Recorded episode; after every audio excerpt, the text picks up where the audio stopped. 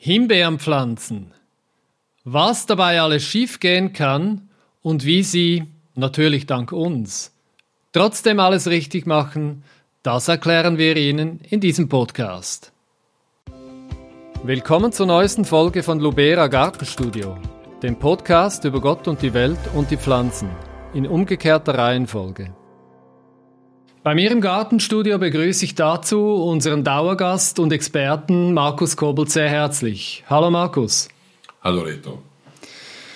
Markus betreibt als Gründer und Inhaber von Lubera Baumschulen im Rheintal in Bux und in Bad Zwischenahn in Norddeutschland. Dass sie das zweite Standort im hohen Norden kein Zufall ist, können wir abschätzen, weil die pozolierten Böden dort, die sauren Böden, wahrscheinlich sehr, äh, sehr treffend sind für die Himbeerkultur oder Heidelbeerkultur, aber da wirst du wahrscheinlich noch drauf kommen. In diesem Podcast geht es also vor allem um die Pflanzung der Himbeeren, zum Beispiel um die Frage, weshalb Mulchen absolut gar nicht geht und ob vielleicht die Kultur im Topf neuerdings auch sinnvoll sein kann. Kommen wir zu unseren Fragen von heute. Markus, betreffend der Pflanzung, wann soll man Himbeeren pflanzen? Nun, als Baumschuler und, und, und, und Pflanzenverkäufer würde ich natürlich sagen, immer. weil man kann sie immer gepflanzen und sie werden auch immer gepflanzt. Wir bieten sie das ganze Jahr an, weil wir sie im Topf anbieten. Container, ja. Und äh, von daher können sie auch das ganze Jahr gepflanzt werden. Wenn ich, wenn ich das genau anschaue, wäre es auch klar, man sollte sie eigentlich nicht im späten Herbst und auch nicht im frühen Frühling pflanzen. Das ist jetzt so ein bisschen, wie soll ich sagen, das bringt eigentlich nichts, wenn ich das sage, weil der, der, der Impetus, das, das Gespür der, der, der Leute im Frühling pflanzen zu wollen, das ist so intensiv, dagegen kann man nichts machen. Die Leute wollen im Frühling äh, Himbeeren pflanzen. Himbeeren ist neben Heidelbeeren und Erdbeeren die wichtigste Beerenobstart im Garten. Und das kann ich gar nicht verhindern. Also ja. muss ich halt das Schlimmste verhindern, so dass es einigermaßen funktioniert. Warum ist die Frühlingspflanzung eigentlich schlechter? Im, Im Frühling haben wir eigentlich eine alte Pflanze. Die Pflanze ist irgendwann im Mai, Juni, Juli getopft worden, hat mhm. frische weiße Wurzeln gemacht, ist gewachsen. Im Herbst sind diese Wurzeln ausgereift und den ganzen Winter hocken die dann ohne dass Wasser rausgesogen wird, die Pflanze verliert die Blätter, die wächst nicht mehr, hocken die dann in ihrem eigenen Dreck, faulen vor sich hin und diese äh, braunen, grauen Wurzeln, äh, äh, die, die, die eben eigentlich gar nicht gerne nass haben, ja, äh, die sollen dann im Frühling gepflanzt werden. Und wenn man dann nur noch ein paar andere Fehler macht, dann funktioniert die Pflanzung nicht. Ich sage immer, Gärtnern ist einfacher, auch, auch Himbeerpflanzen ist eigentlich einfacher, aber bei den Himbeeren lohnt es sich, ganz klar, dass man sich ein paar Dinge merkt, über die wir hier reden. Und das erste ist, wenn ich die Pflanzung im späten Herbst und im frühen Frühling verhindern kann, dann verhindere ich sie. Dann pflanze ich nämlich am besten äh, dann im, im, mitten im Sommer. Ich mhm. sage mal äh, Mitte Juli bis Mitte September ist die beste Zeit, ja. weil da eine frische Pflanze ist, die aktiv gewachsen ist, mit weißen Wurzeln, die im warmen Boden sofort weiter wachsen. Weil in diesem warmen Boden ist auch der wichtigste Feind der Himbeere, auf den wir noch häufiger zu sprechen kommen, die Phytophthora, weniger verbreitet als im nassen und kühlen Boden mhm. äh, im Winter. Du hast gerade das Stichwort für die nächste Frage gegeben, die Bodenqualität. Wo pflanzt man am besten Himbeeren? Äh, du hast am Anfang bei der Einleitung so ein bisschen den pH erwähnt nicht ganz so wichtig, mhm. äh, weil die halten viel aus. Also wir haben in, in Bux, wo wir die Züchtung machen, ein pH von, von 7,5, also sehr ja. alkalisch. Ja. Man würde sagen, geht eigentlich fast nicht, aber es geht.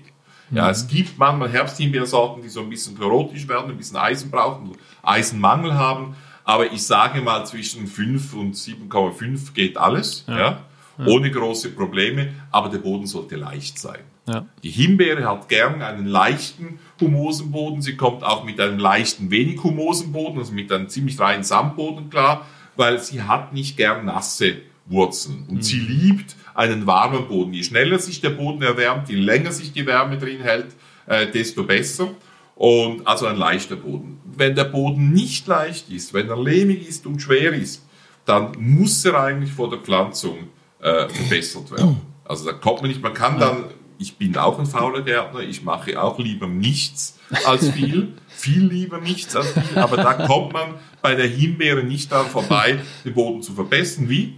Indem man Sand reinbringt, indem man äh, äh, Kompost reinbringt, indem man zusammen mit der Mutter Erde und mit Kompost einen Hügel aufschüttet, auf den Hügel pflanzt ja. und so weiter und so fort. Also das wäre die klassische Dammkultur. Dammkultur, genau. Ja.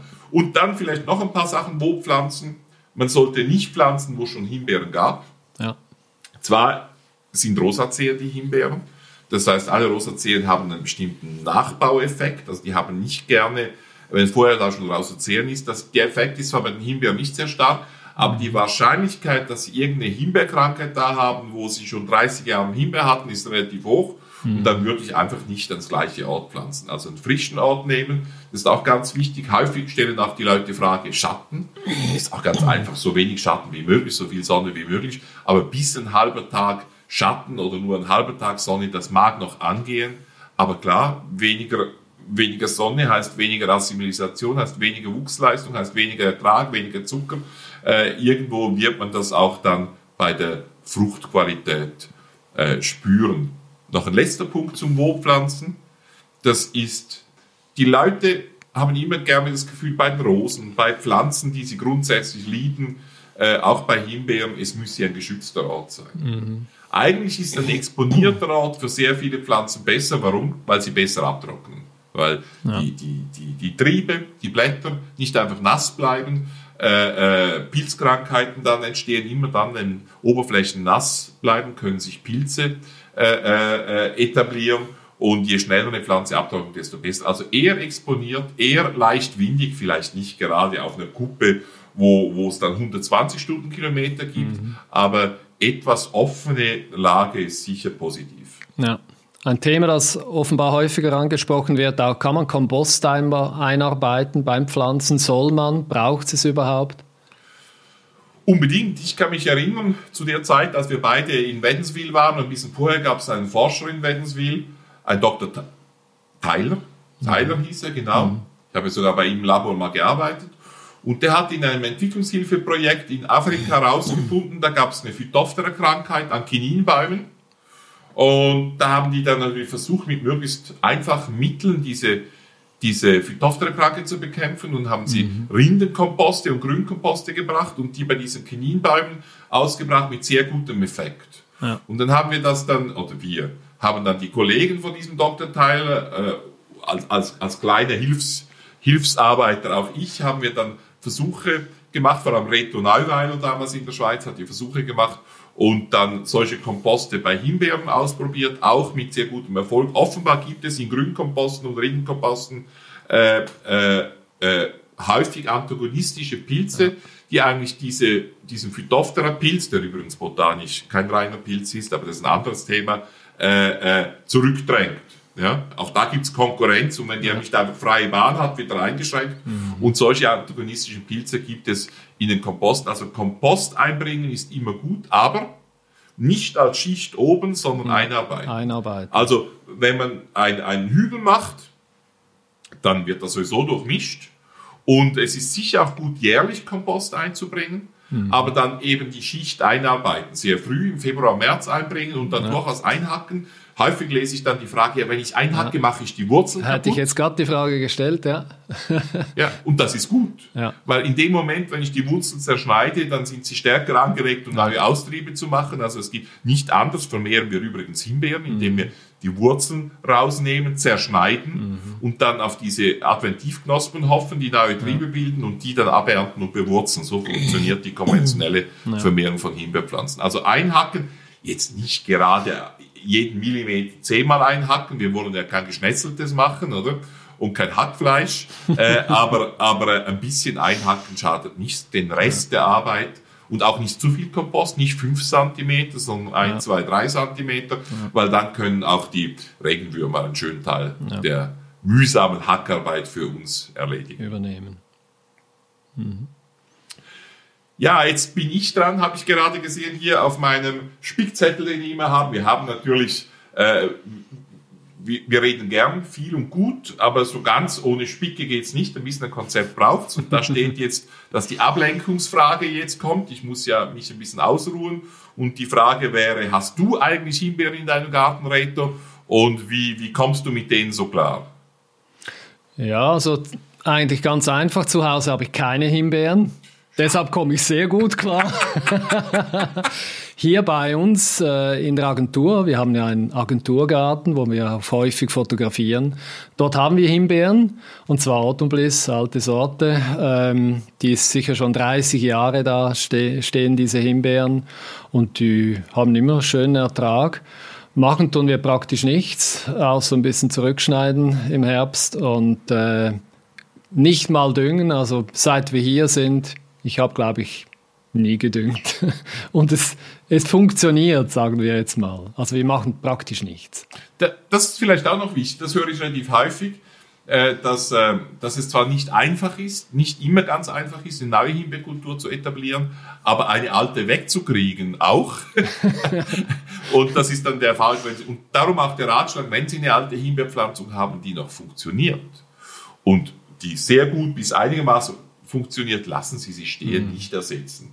Und dann, wenn es wirklich die Früchte klein werden, wenn die Pflanze nicht mehr so richtig wächst oder wenn sie plötzlich Virus hat und, und anstatt drei, vier Triebe 20 Triebe macht pro Pflanze, ja. dann relativ radikal weg und neu etablieren.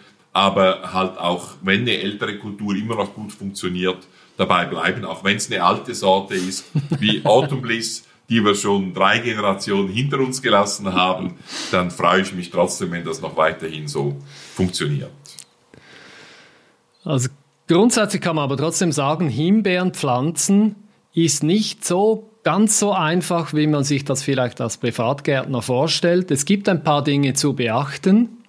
Ähm, und wenn man diese beachtet, wenn man dafür schaut, dass der Standort stimmt und dass die Bodenvorbereitung stimmt, hat man grundsätzlich eine viel, viel bessere Kultur schon bereits während der ersten Zeit. Ja, es ist vielleicht ein bisschen aufwendiger, aber der mögliche Ertrag, ich meine jetzt auch den Ertrag über nicht nur die Kilogramm und die Anzahl Früchte und die Anzahl Desserts, sondern auch der Genuss, ist schon eine fantastische Frucht, mm. die einem auf mm. der mhm. Zunge zergeht, die eigentlich, je länger man sie im Mund hat, desto mehr wirkt, vor allem wenn sie aromatisch ist.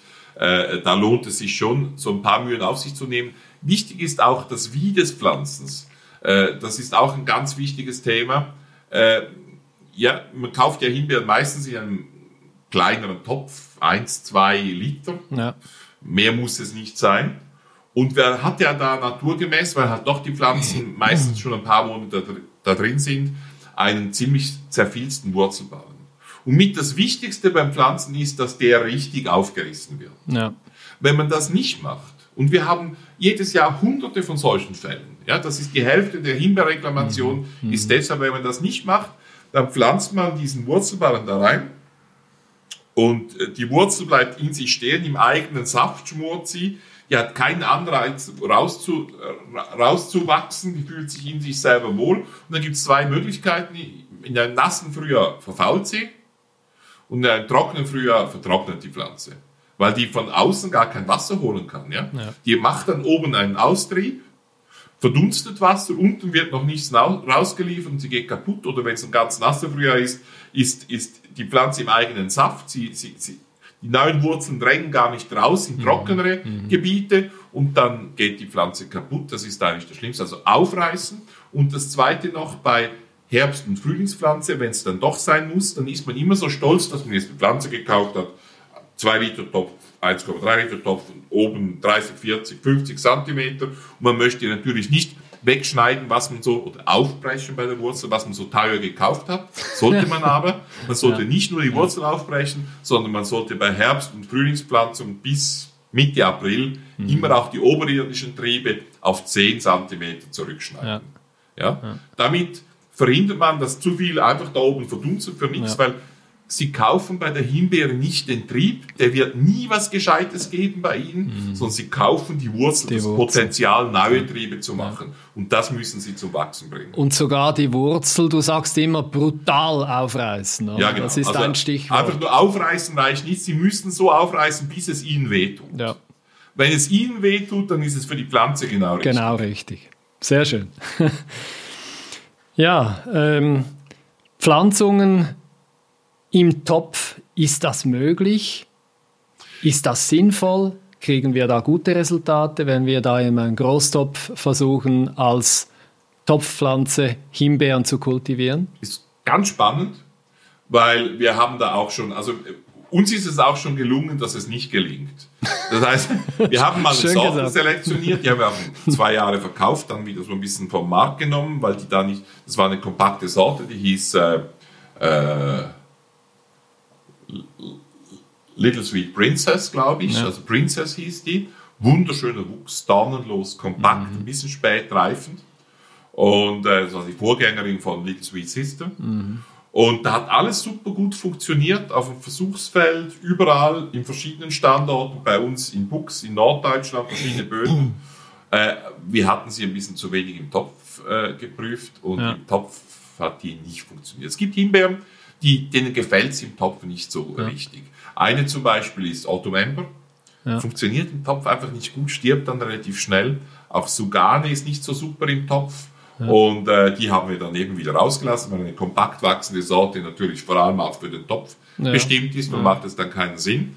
Aber mit den Sorten, die geeignet sind, funktioniert sehr gut. Also zum Beispiel mhm. Little Sweet Sister funktioniert gut. Wie hoch wird die? Die wird knapp einen Meter, 80 Zentimeter ja. hoch. Ja? ja. Äh, im, Im Freiland vielleicht 1,20, im Topf vielleicht ein bisschen weniger. Mhm. Äh, der einzige Nachteil, die ist so früh, dass du im Prinzip, das ist die früheste Herbsthimbeere, mhm. habe ich übrigens äh, mit der Hilfe eines Freundes aus, äh, aus Neuseeland, der mal bei uns war und dann hat er Pollen dabei aus Russland, er konnte diesen Pollen nirgendwo hinbringen, dann hat er bei uns Kreuzungen gemacht. Die Hälfte der Samen haben wir nachher ihm geschickt, die andere Hälfte behalten und aus dem Material haben wir diese Little Sweet Sister ausgelesen. Harvey Hall heißt der Kollege, äh, in, habe ich gesagt, Australien, Neuseeland ist der. Und äh, und äh, die funktioniert also sehr gut. Die ist dann, der einzige Nachteil, die ist so früh reif, Anfang Juli, Ende Juni, Anfang Juli schon reif. Nachher ist die halt auch ja. ein bisschen durch. Ja. Also man könnte durchaus mal probieren, ähm, eine Hälfte des Topfes äh, im Mai nochmals zurückzuschneiden, damit die dann ein bisschen später kommt, so dass man ein bisschen eine längere Ernte hat. Ja. Aber es ist wie gesagt äh, an den diesjährigen Routen, also an der Herbsternte. Mhm. Die Herbsternte beginnt dann sozusagen schon im Juli. Im Juli. Und wenn man etwas spät wachsende Routen behält und stehen lässt, dann hat man eigentlich schon im Juni, früher als die frühesten ja. Sommerhimbeeren, äh, Früchte dran. Also extrem gut mhm. zu pflanzen. Und damit hätten wir da auch schon mal einen Himbeertyp eingebaut. Sehr schön. Ja, ähm, dass die nächste Frage wäre eigentlich die beste Himbeersorte für den Topf. Das hast du jetzt eigentlich mit Little Seed Sister, hast du gesagt, wahrscheinlich ein Stück weit beantwortet. Ja, haben wir eigentlich schon ein Stück weit beantwortet. Ja. Es gibt noch eine Schwester, äh, die heißt Good as Gold. Ja. Bisschen stärker wachsend, auch übrigens aus der gleichen Zuchtreihe, auch mit diesem russischen Material drin. Und äh, ganz spannend, dass wir da so Sorten selektioniert haben. Wir haben unterdessen ein, ein sehr viel Zuchtmaterial von, von der Wuchsstärke. Wir wissen, uns fehlt noch ein bisschen Sorten. Wir, haben, wir können unterdessen auch Sorten züchten, die nur so 25, 30 Zentimeter hoch Sogar. werden für den Topf. Aber da fehlt uns noch ein bisschen die Fruchtqualität. Da sind mhm. wir noch nicht zufrieden. Und auch äh, die Gesundheit des Blatts. Äh, die sind gerne ein bisschen chlorotisch. Mhm. kommen auch gerne Milben, weil dann die, die Blätter so nahe beieinander stehen. Ja. Aber da, das ist so ein Ziel, mal noch wirklich so eine Mikrohimbeere äh, zu haben, die so 20, 30 Zentimeter mhm. ist, deutlich unter 50 Zentimeter und die man auch so als so wie eine kleine Tomate auf dem Tisch oder so haben könnte. Ja. Äh, das fehlt uns noch, aber im, im, ich sage mal im, im, Kübel sind die beiden Sorten äh, Gutes Gold und Little Sister schon, schon äh, sehr gut. Ja. Wir haben ähm, im ersten Podcast zu Himbeeren gesagt, dass wir mit den modernen Sorten eine Bandbreite von Juni bis Oktober hinkriegen. Ja. Wenn wir jetzt im, zum Thema Pflanzung nochmals auf, auf das zurückkommen, welche Sorten würden sich wunderbar ergänzen, um genau dieses Fenster optimal abdecken zu können das im Hausgarten? Was würdest du jetzt unseren Kunden empfehlen als, als Variante, um, um das ganze Zeitfenster, die ganze Dauer Himbeeren ernten zu können. Genau, als, Als erste Sorte würde ich äh, äh, die äh, Little Sweet Sister nehmen, Ja. aber dann an den zweijährigen Routen, Ja. sozusagen als Sommerhimbeere, weil die schon im Juni reif werden. Mhm. Dann würde ich weitermachen äh, mit einer äh, mit einer Two-Timer-Sorte, Mhm. also zum Beispiel Suganen, zweijährigen Routen, äh, die auch noch sehr früh ist. Dann eine Sommerhimbeere, äh, Summer Chef mit dem besten Aroma. Ja. Dann eine frühe Herbsthimbeere. Oh, dann sind wir aber schon bei vier hä, mittlerweile. Ja, eine frühe Herbst, eine frühe Herbsthimbeere, Autumn Happy. Ja. Und dann würde ich noch nochmals eine, eine Two-Timer-Sorte nehmen, eine Two-Timer-Sorte nehmen, zum Beispiel Sugana. Da haben wir bald auch noch ein paar neuere Sorten, äh, die dann eben an der Spitze der Triebe, ja, an den zweijährigen Routen, noch spät fruchten, um dann wirklich im September, Oktober etwas zu haben. Ich kann natürlich auch eine frühreifende Himbeere oder eine frühreifende Herbsthimbeere immer später machen, indem ich den ersten Schub Triebe äh, noch etwas wegschneide und dann erst später nochmal draufkommen lasse, dann ist sie sofort zwei bis sechs Wochen später und dann kann ich eben auch den Ertrag im September oder im Oktober noch verstärken. Ja, ja. ja, sehr schön. Herzlichen Dank, Markus Kobbelt, zu diesen Informationen rund um die Pflanzung von Himbeeren. Unser nächster Podcast in einer Woche wird zum Thema Himbeeren pflegen sein. Wir danken Ihnen herzlich für, für die Aufmerksamkeit und denken Sie dran, Gärtnern ist Versuch und Irrtum, keine Wissenschaft. Glauben Sie deshalb nicht alles, was wir hier erzäh- erzählen und gärtnern Sie weiter. Also Danke. schon, oder? Dir schon, ja, okay. Du hast ja immer das letzte Wort. Lubera Podcasts finden Sie überall, wo es Podcasts gibt, aber vor allem auf lubera.com/gartenstudio. Wenn es Ihnen gefallen hat, dann raten Sie unser Video und empfehlen Sie uns doch Ihren Pflanzen und anderen Gärtnern weiter.